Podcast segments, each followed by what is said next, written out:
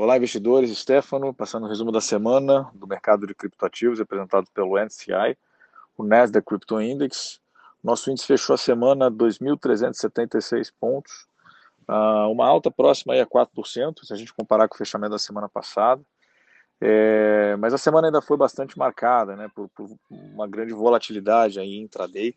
É, o, o Bitcoin ainda buscando é, é, é ultrapassar uma marca importante, aí, que é a média móvel de 200 dias, que hoje está próxima aí a 41.500 dólares, é, e, e, e, acontecendo muita volatilidade intraday, é, impulsionado inclusive até por é, novas brincadeiras do Elon Musk com relação a cripto.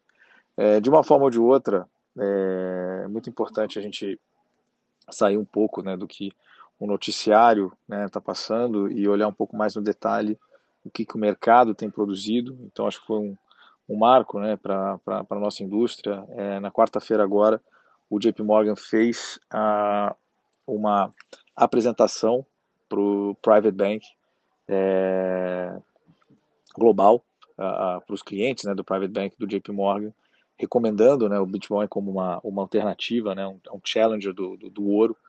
Então, isso reforça um posicionamento né, para pro, os clientes aí com maior poder é, é, financeiro da casa, o que é sem dúvida extremamente emblemático. É, e aproveito também, pessoal, para mandar para vocês a, a, nossa carta é do mês de maio, é, que, que, consolida né, as notícias né, desse mês, acho que não só pela volatilidade, mas pela forte correção.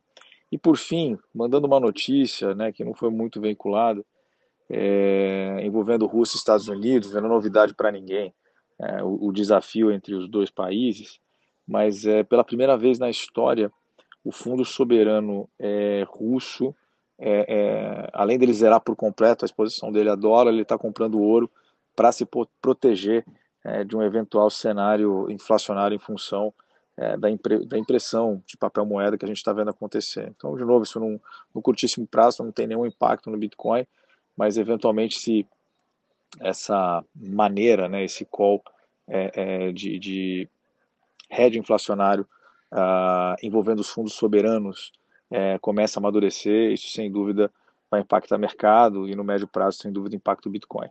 Agradeço a todos pela confiança e até semana que vem.